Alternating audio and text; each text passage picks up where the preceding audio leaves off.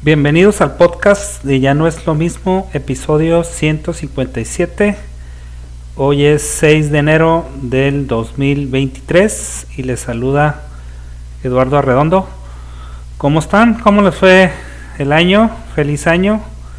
Deseándote lo, lo mejor. Y pues como muchas veces sucede, me propongo ahora sí ser más constante con este podcast eh, esperemos que, así sea. Mm, el último que grabé fue el 22 de abril del año pasado, ya hace rato. Y también estaba checando que empecé en este podcast en el 2011, o sea, llevan 12 años. Entonces, pues son muy poquitos episodios.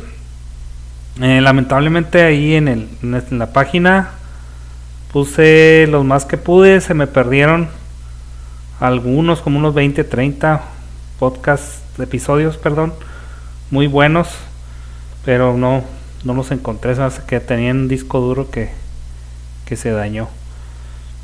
Bueno, pues para, ponerlo, para ponerte al día de qué ha sido mi vida, y cuando grabé el último podcast todavía no tenía un empleo fijo y bueno, llevo eh, siete meses en la empresa Softec, que es una de, o es la empresa de software más grande de México, eh, muy grande, está en presencia en muchos países.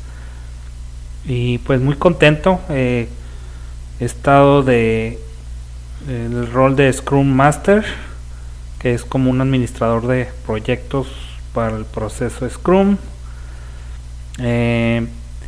Terminé un proyecto y bueno, ahorita estoy esperando que me asignen otro. Y pues en eso estamos.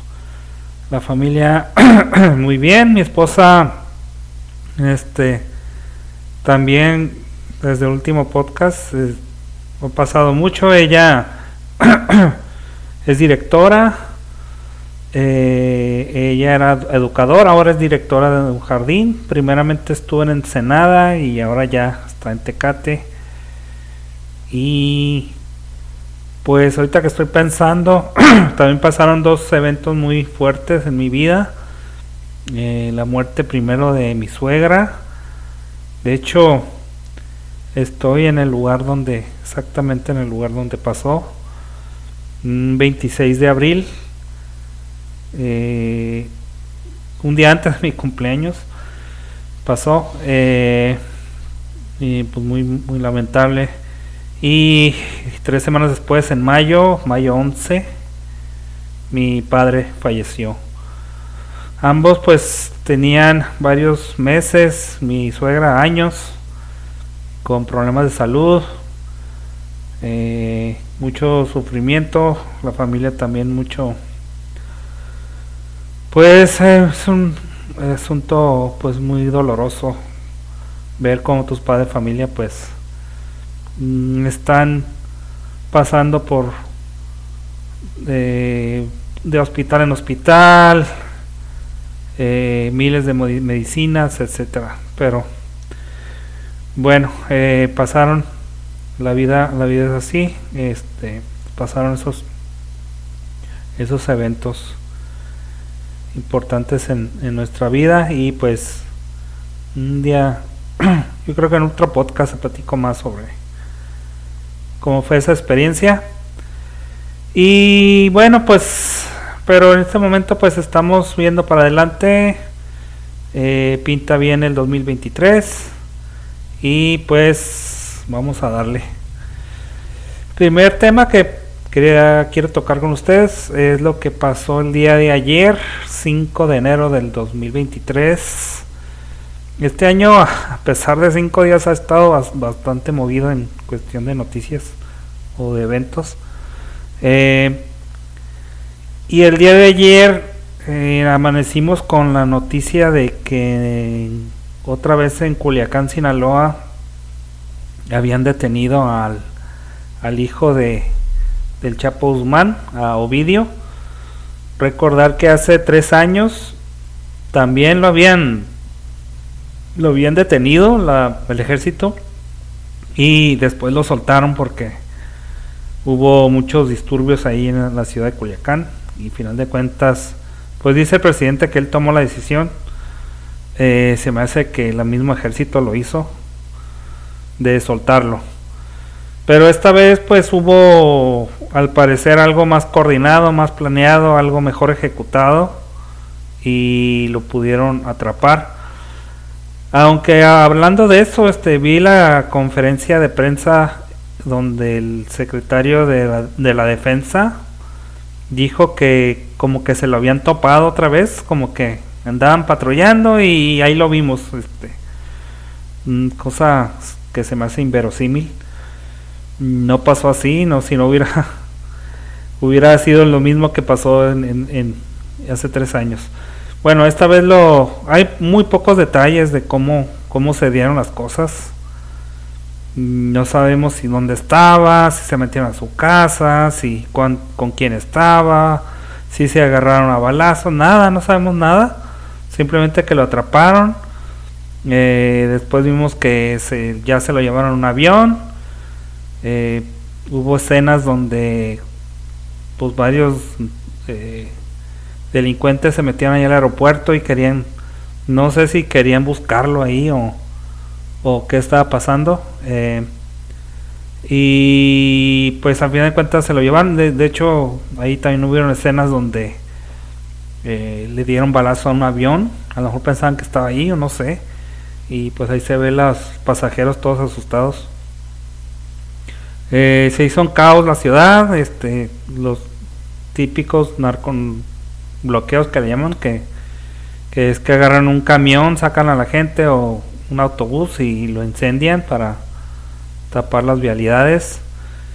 Y pues por el día de ayer fue un, fue un caos, mucho miedo en esa ciudad. De hecho en varias ciudades de, de Sinaloa pasó eso.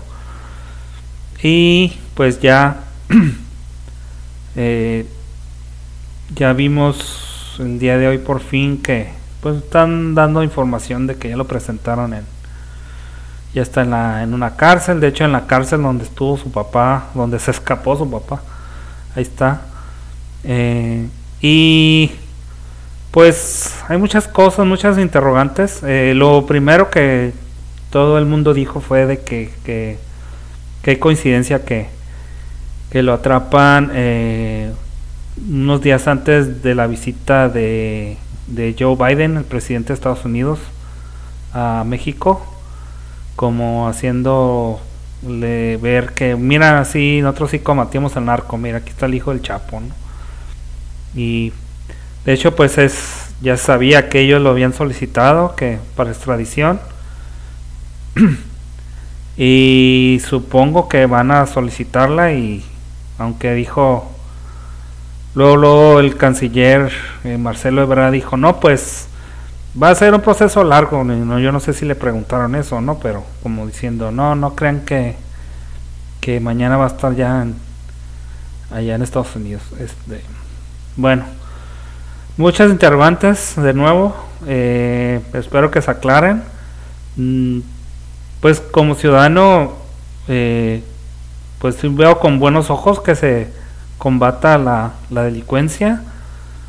Eh, por ahí escuché un experto en, no sé, que sigue de cerca a los narcos. Dijo que en realidad él no es de gran importancia, tiene un pequeño grupo de de pues de narcos que, que, que maneja, no, no, no algo significante y pues eh, más que nada es el emblema, ¿no? Que es el hijo del Chapo. Esa es la importancia de Ovidio. No tanto que, que le vaya a pegar al, al tráfico o al movimiento que tiene. Eh, pero bueno, pues eso es como, como decían, este fue una vergüenza para el gobierno lo que pasó hace tres años y pues esta vez quisieron sacarse la espina, decir bueno ya corregimos al igual que le pasó a Peña Nieto cuando se le escapó el Chapo y después lo, lo atraparon, ¿no? Entonces quiso igual eh, decir, miren, ya, ya lo tengo, ¿no? Y vamos a ver qué pasa estos días con esta noticia. Bueno, moviendo de tema, algo que quería comentarles, no sé si están al tanto, y este año 2022 ha, ha habido mucho auge, eh, es la inteligencia artificial. Y una de las aplicaciones que, que se hizo un poco o se hizo popular fue este proyecto que se llama Chat GTP, eh, que la verdad ignoro qué quiere decir GTP, pero básicamente es un es una interfaz donde puedes hacerle preguntas a, a una, un motor de inteligencia artificial y te responden. Este no es nuevo, pero como que ya sacado a ser público o abierto a todos y pues ahí pues ha, habido mucha mucho se ha dicho acerca de eso porque muchos dicen que pues es, es lo máximo no que puede pues responderte preguntas muy forma muy sofisticada como como un humano este yo lo probé eh, mm, le dije eh, redáctame un ensayo sobre la revolución francesa y bueno, a lo mejor si uno usa Google lo puede encontrar, pero pues me gustó, ¿no? Este hizo un buen trabajo. Eh, este eh, estaba muy claro, estaba muy, muy bien redactado. Y pues sí he escuchado que ya lo están usando los alumnos para por hacer sus sus tareas. Eh, como que es un paso más allá del Wikipedia, ¿no? Este es este aunque el texto lo está tomando obviamente de otros, ya busca en todo internet y, te lo presenta, ¿no? Eh, lo hace de una forma pues muy natural. Mm, todavía cuando haces en Google pues tienes que ver ligas, tienes que ver los resultados, ¿no? Cada uno de ellos, algunos pues no son muy buenos o no es lo que querías y este es un, paso más adelante. De hecho, pues Google debe estar muy temeroso de esto y debe de mejorar porque pues a rato creo que esta es una mejor forma de, buscar las cosas. Sobre todo si buscas información así muy concreta.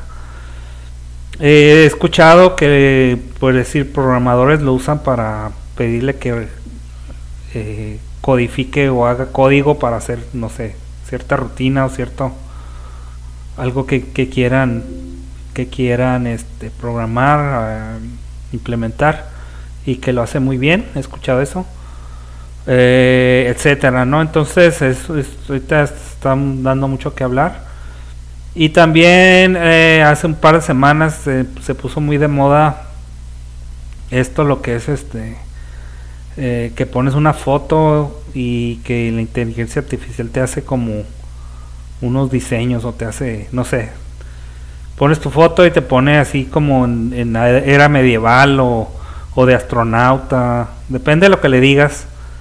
Eh, no sé, si quieres que te ponga eh, Eduardo en el País de las Maravillas, ¿no? Te va a hacer a lo mejor como un personaje de del cuento no sé, se me ocurre.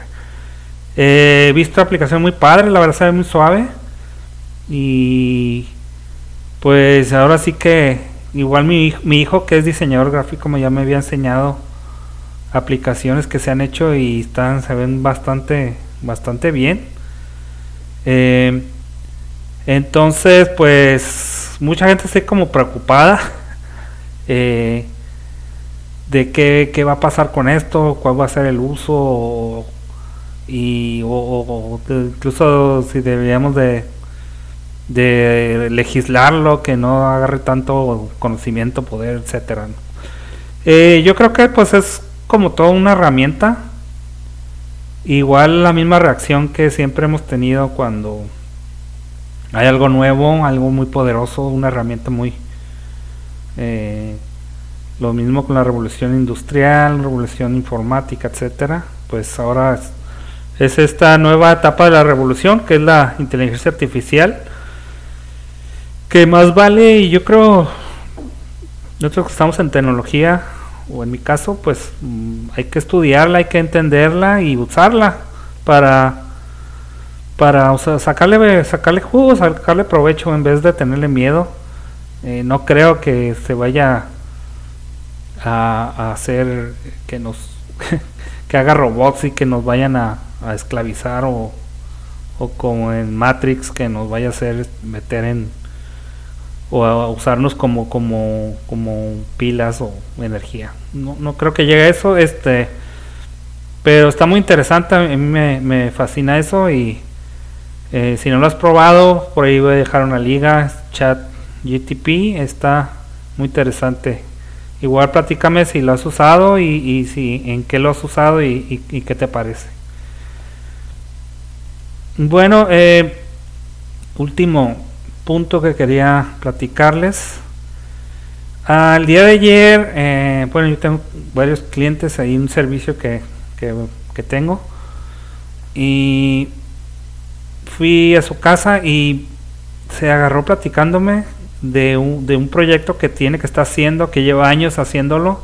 Es armar su árbol genealógico. Mm, me decía que un abuelo de él que tuvo muchos, pues llegaba a mucha edad, eh, le platicaba o le dijo de todos sus, de sus familiares, de lo que se acordaba, y él como que empezó a documentarlo, e incluso me dijo que fue a, a lugares donde nacieron, a los pueblos, y buscó en, en los registros civiles o en las iglesias si tenían que certificado de función, que de matrimonio, bautizo, acta de nacimiento, etcétera. Buscar así como los los legados o ver este el ancestro y ver hasta dónde llegaba.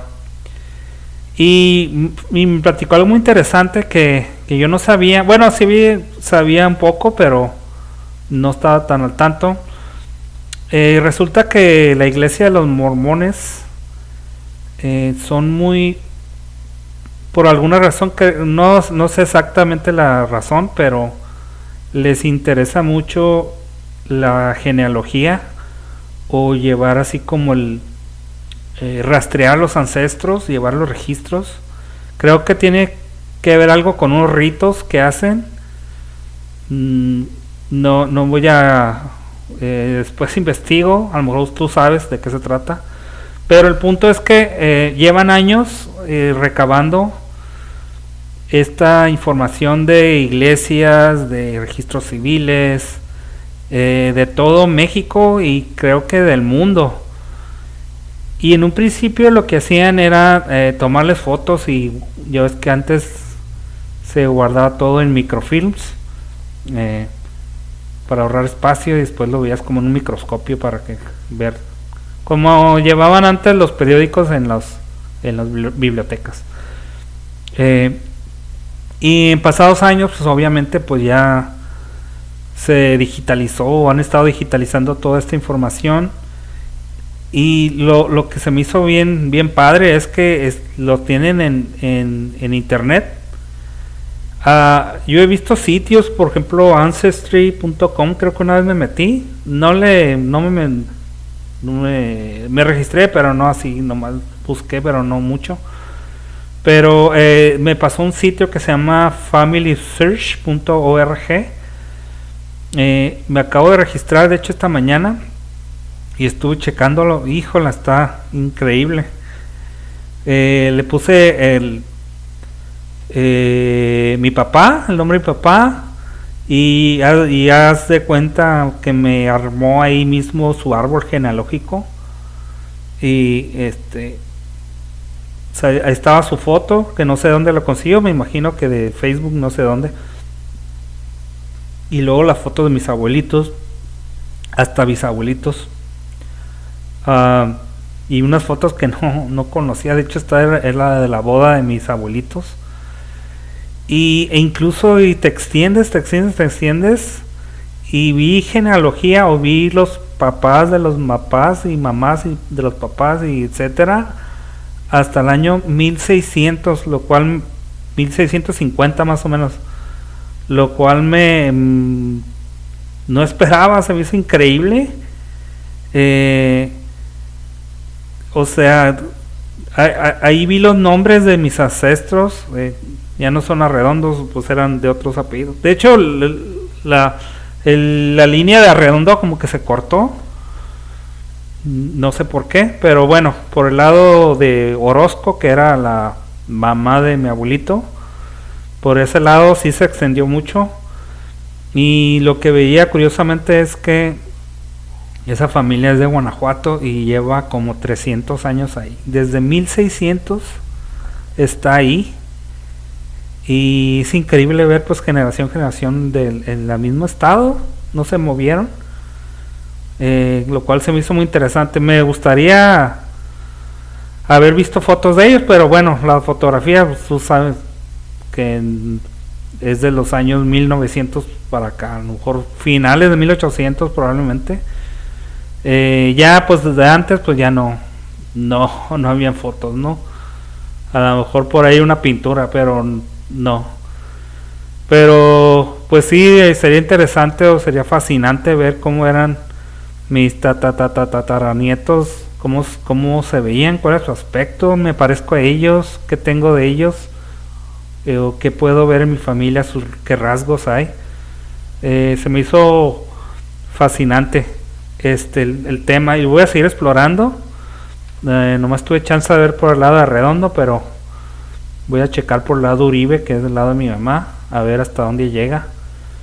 Eh, y está, está, está padre porque puedes ver, eh, te muestra la imagen del registro público, donde, por ejemplo, el, el nacimiento de, de la persona, ¿no? Y ahí se ve con Obviamente no usaban ni máquina de escribir, usaban con caligrafía, pero muy bonita letras y, eh, y pues está impresionante ver que 1800 y feria, este, José Arredondo, bla, bla, bla, este, nació, y etcétera. Entonces, eh, se me hizo muy fascinante y eso apenas ayer eh, supe y, y pues ahora les comparto, no sé si, ahí les dejo la liga también está muy fácil registrarse y es una y, pues lo sorprendente es pues, que está abierto a todos eh, puedes verlo puedes buscar tu familia y, ahí está no aunque no está completa no como les dije por el lado de la redondo pues ya no sé si se perdió no encontraron o no hay nada. Este puede ser. Mm, si hubo un incendio en una ciudad en un municipio pues desgraciadamente se pierden, ¿no? Y aparte, pues esto es valiosísimo porque, pues imagínate documentos de los años 1700, 1800, a lo mejor la hoja, si agarras un libro de esos, la hoja ya se te deshace en la, en la mano. Entonces, eh, el hecho que, pues, gente se haya puesto a digitalizarlo una por una, y no nomás eso, sino lo convierten a texto de alguna forma y de ahí lo indexan y lo hacen, lo ponen a base de datos, este, a ver, eh, ha sido un proceso muy largo y muy este, extenuoso. Pero bueno, ahí está. Eh, eh, le comento, pues se me hizo increíble, ¿no? Esto, el día que lo que descubrí el día de hoy. Bueno, pues con esto me despido. Eh, Muchas gracias. Eh, voy a tratar así con, siempre lo digo, ¿no? Pero ahora voy a tratar de hacerlo cada semana. Eh, platicar ahí de lo que andamos pensando. Eh, igual, estoy abierto a la retroalimentación. Si quieren algo platicar, este, adelante. O comentario también. Y pues con esta me despido. Los vemos hasta la próxima. Hasta luego, bye bye.